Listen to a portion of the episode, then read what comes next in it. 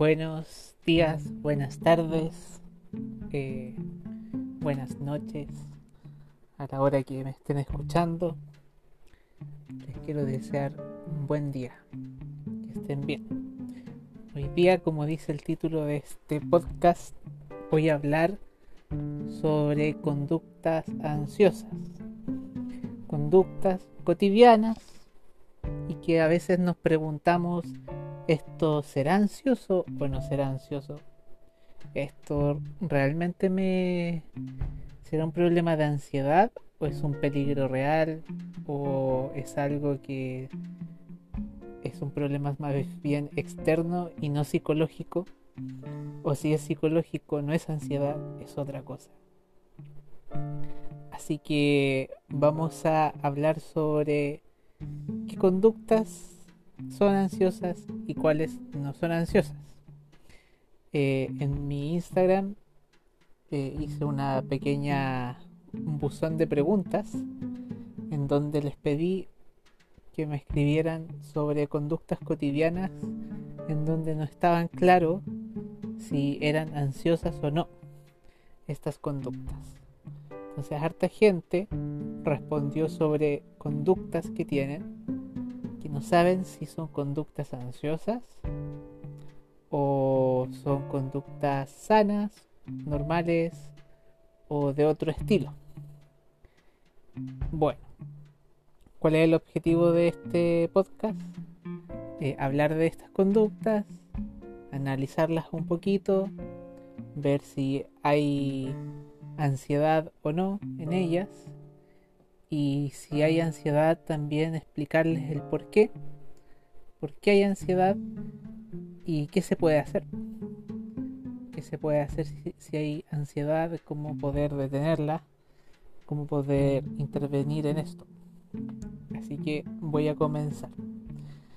Bueno, una, una que se repitió harto y que también la subí en mi Instagram era el tener que ver me escribieron, me pusieron Camilo. Ver mi celular a cada rato, las notificaciones que llegan. ¿Eso es ansioso o no es ansioso? Eh, ahí les tengo que decir algo. Que cuando yo tengo una conducta de este estilo, como de ver las notificaciones a cada rato, quizás unas cada cinco minutos tener que estar viendo el celular, y si hay una notificación tengo que abrirla, necesito abrirla. ¿Cómo saber si esto es ansioso? Si detrás de esta eh, necesidad de hacerlo hay angustia. O sea, si no lo hago, si, si no abro estos, estas notificaciones, mi cuerpo se tensa, mi cuerpo se aprieta o me siento levemente incómodo puede ser un poco difícil detectar la angustia en este, en este ejemplo, porque es una angustia muy sutil, muy eh, automática y, cortita, que quizás puede pasar muy rápido, o sea, porque como tengo el celular siempre a mano, es cosa de que siento el segundo de angustia y al tiro estoy viendo la notificación y la angustia desaparece. Cuando me refiero a angustia, me estoy refiriendo a lo mismo que la ansiedad. Me estoy refiriendo de tensión corporal, en el pecho, garganta, brazos, piernas, estómago. se siente el cuerpo tenso, puede ser por un segundo, puede ser prolongado. Pero hay una tensión, como que estoy reprimiendo una sensación que está apareciendo. Entonces, me preguntaban, ya, ¿es ansioso ver las notificaciones del celular? Yo les tengo que responder que sí, siempre y cuando detrás de esta necesidad haya esta tensión, como de apretarse, como de que si no lo veo me siento corporalmente incómodo. Y claro, eh, después si, me imagínense que se les queda el celular en la casa y quieren ver su celular y ya viene esta tensión leve, pero como no puedo satisfacer mi necesidad de, ver la notificación porque se me quedó en la casa, puede que me empiece a crear un pensamiento ansioso. Ahora pasamos de la sensación ansiosa, que es más corporal, a un pensamiento ansioso. Y el pensamiento ansioso, pues es algo catastrófico. Una amenaza que me creo en mi mente que puede ser que puede estar pasando algo malo o puede pasar algo malo si no veo estas notificaciones. Como si me está escribiendo una persona importante y si me escribe justo Juanito o que esta persona que hace tres meses que no me escribe y ahora me está escribiendo y no le voy a responder y si me escribe un amigo y yo no estoy o bucha me pueden estar escribiendo y yo estoy acá aburrido sin hacer nada y me voy a morir de aburrimiento acá. Como que me empiezo a crear una, una realidad catastrófica, negativa, por el hecho de no poder satisfacer mi necesidad de ver si tengo no notificaciones o si tengo verla o no poder verla. Eso es ansiedad ese tipo de conducta sí, es ansiedad. Sigamos. Eh, segunda, segunda pregunta que me hacen acá. ¿Es ansioso revisar el celular si hay correos o mensajes? Ya, les conté que sí.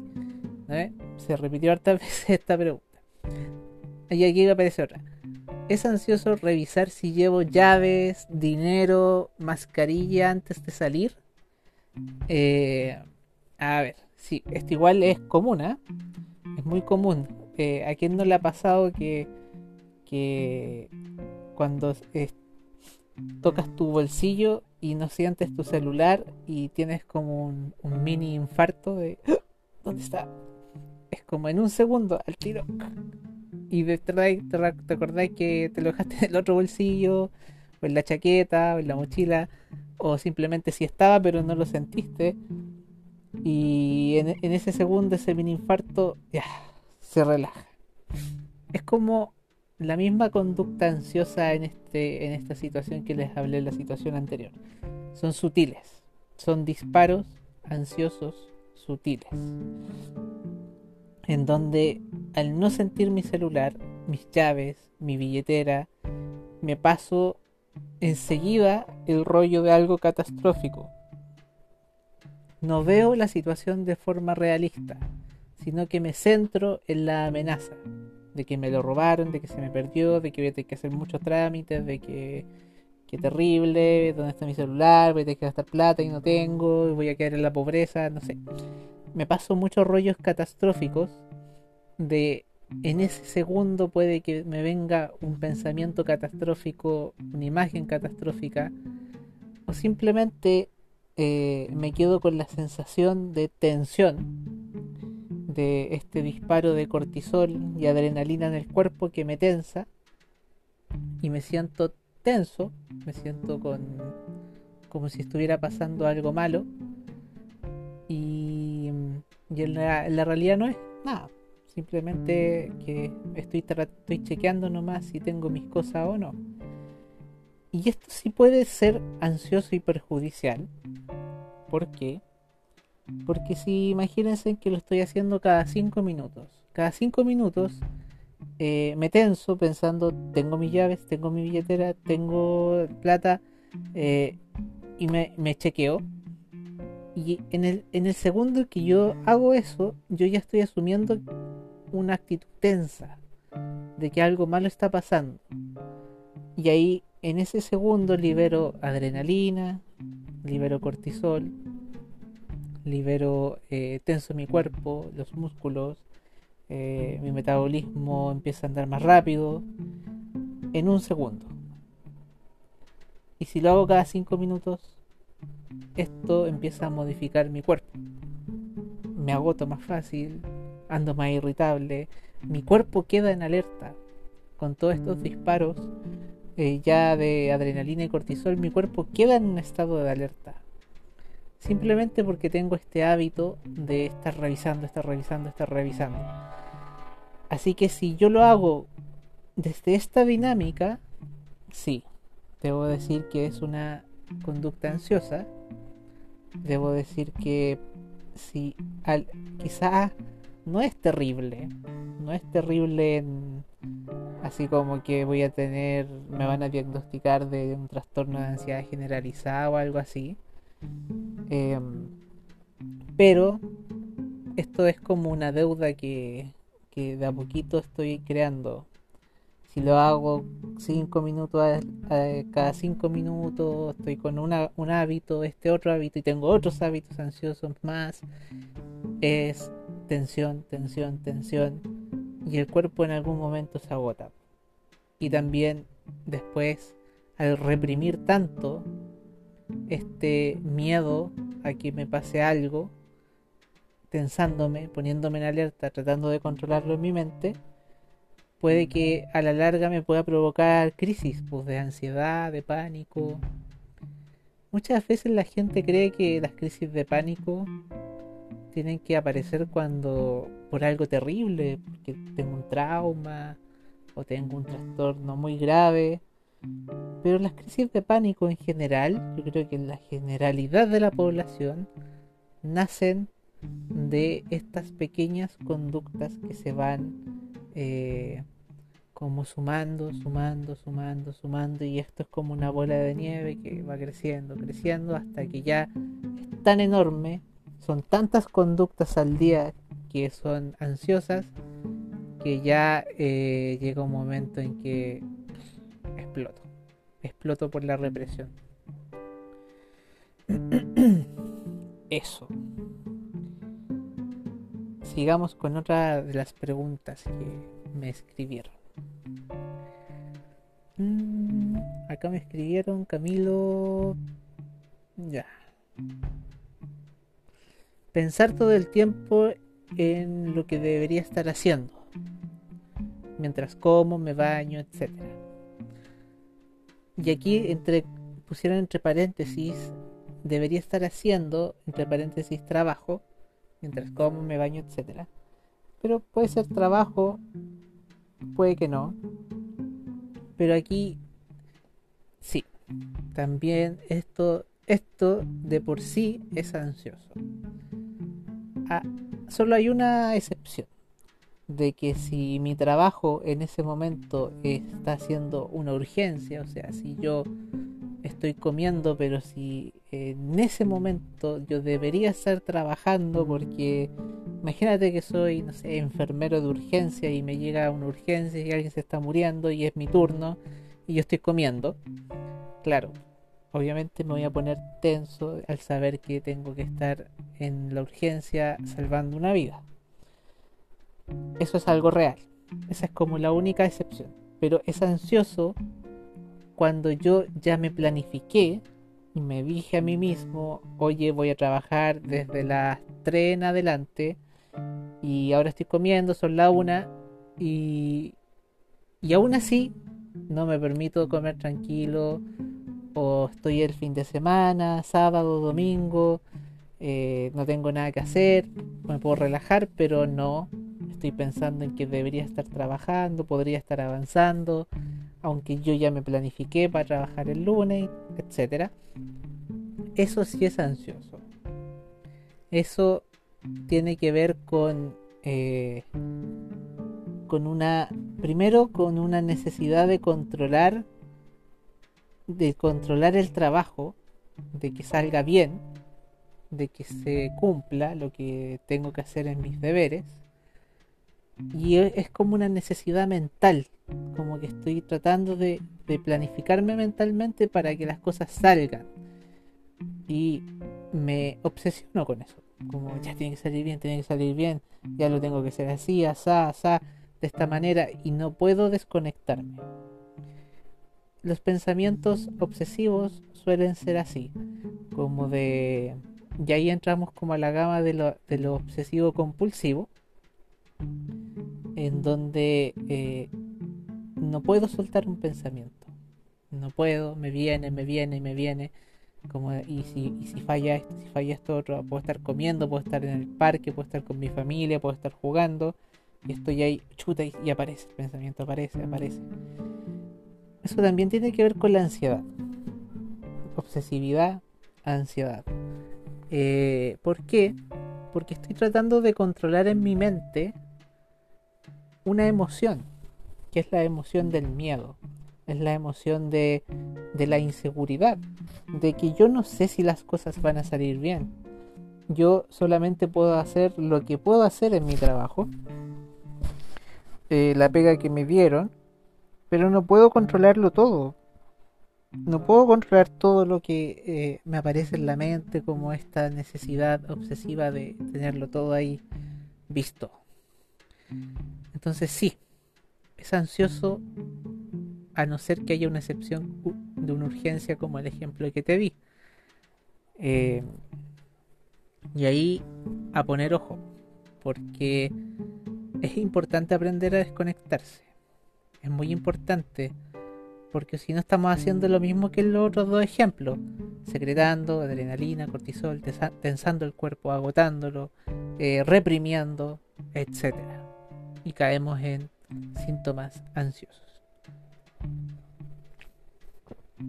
También hay dinámicas eh, medias obsesivas ahí, que podrían llegar a ser obsesivas compulsivas, pero para no enredarnos, eso lo vamos a hablar en otro podcast, ¿ya? Sobre las dinámicas obsesivas compulsivas.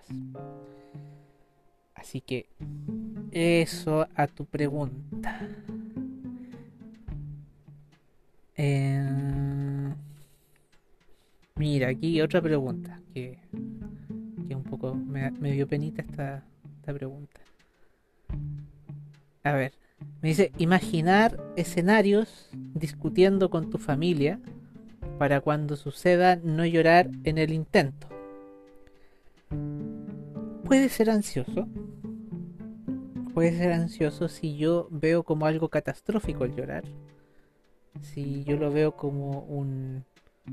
Me, me da pánico llorar con mi familia, quiero evitar llorar con mi familia. Eh, si yo lo veo así, estoy tratando de controlar algo que me da miedo, que, es llorar. Si la verdad estoy, eh, si lo hago por eh, que quiero comunicarme bien, y, a veces lloro y no sé por qué me viene el llanto y me es molesto para mí. Ya, puedo entender quizás no hay, no hay ansiedad, sino es, un problema que te, tu llanto eh, te, te, imposibilita la comunicación con tu familia y quieres ver qué te está pasando para poder solucionarlo. Podría ser también. Ahí no es tan catastrófico pero en el primer ejemplo sí, como evadir, como que no quiero que me vean llorar, no quiero, no quiero, no quiero, no quiero que me vean débil, no quiero ver que me sientan como eh, que me siento triste. Eso es evadir. Si tú quieres hablar con tu familia y, crees que te vas a sentir triste, em, ¿por qué tienes que evadirlo? ¿Por qué tienes que evadir tu tristeza? ¿Qué tiene de malo que te vean triste? O que simplemente decirle, oye, quiero hablar con ustedes, esto me da mucha pena, quizás me pongo a llorar, les pido un poco de paciencia. ¿Por qué eso tiene que ser tan terrible, catastrófico? Em, claro, puede ser ansioso o puede que no. Puede ser que simplemente quieres como... Eh, simplemente quieres comunicarte bien, conocerte mejor, y entenderte también de qué te pasa que estás llorando tanto. Pero si lo haces desde esta dinámica de imaginarte con tu familia o imaginarte que te vas a poner a llorar y eso te tensa, te angustia, te aprieta y empiezas a buscar escenarios cómo poder hacerlo para no llorar, ahí ya estás evadiendo. Y eso es ansiedad. Así que sí, en ese ejemplo que te estoy dando ahora, es ansiedad. Así que ahí ponle ojo a eso. Si, si es más por el primer ejemplo o por el segundo, porque ahí cambia la cosa. Ya. A ver, siguiente pregunta.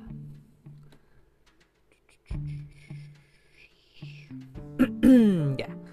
Quedarte recordando una situación que pasó hace unos minutos atrás, no solo una, sino varias veces. Ya. Mira, aquí esto podría ser ansioso. Eh, por ejemplo, si me suena como lo que pasa a veces con la ansiedad social.